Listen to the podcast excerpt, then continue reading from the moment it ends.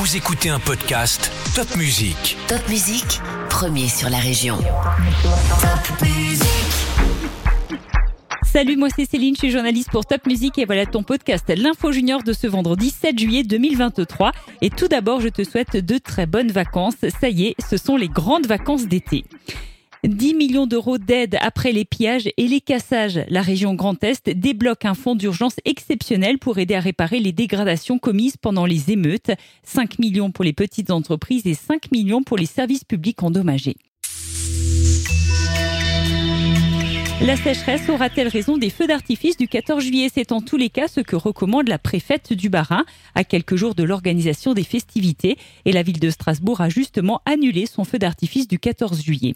Et les prochains jours n'aideront pas côté sécheresse car l'Alsace pourrait être touchée par une canicule à partir de ce samedi après-midi avec des températures très chaudes de jour comme de nuit, notamment dans les villes et jusqu'à 36 degrés sont attendus dimanche.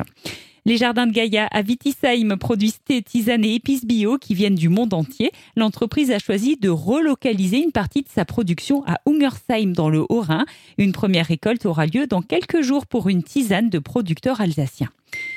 Ces deux dernières semaines, Auréa Bloch, styliste strasbourgeoise, a passé son bac et elle a organisé son propre défilé de mode. Lundi après-midi, au jardin de l'Orangerie à Strasbourg, elle a présenté sa nouvelle collection à pas moins de 180 personnes. La jeune femme a commencé les créations dès son plus jeune âge.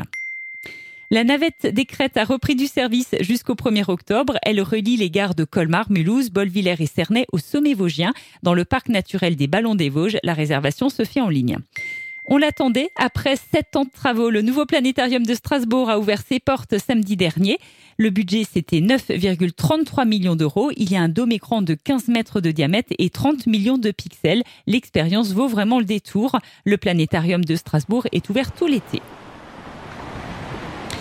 Mulhouse pourrait accueillir les championnats d'Europe de natation l'été prochain. La ville orinoise est la favorite de la Ligue européenne de natation pour organiser cette compétition juste après les Jeux olympiques de Paris 2024.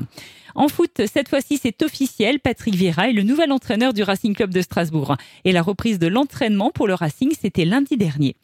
Foot toujours à l'aube d'une nouvelle saison, le club de foot de Colmar renouvelle la moitié de ses joueurs de l'équipe première et à la recherche de partenaires.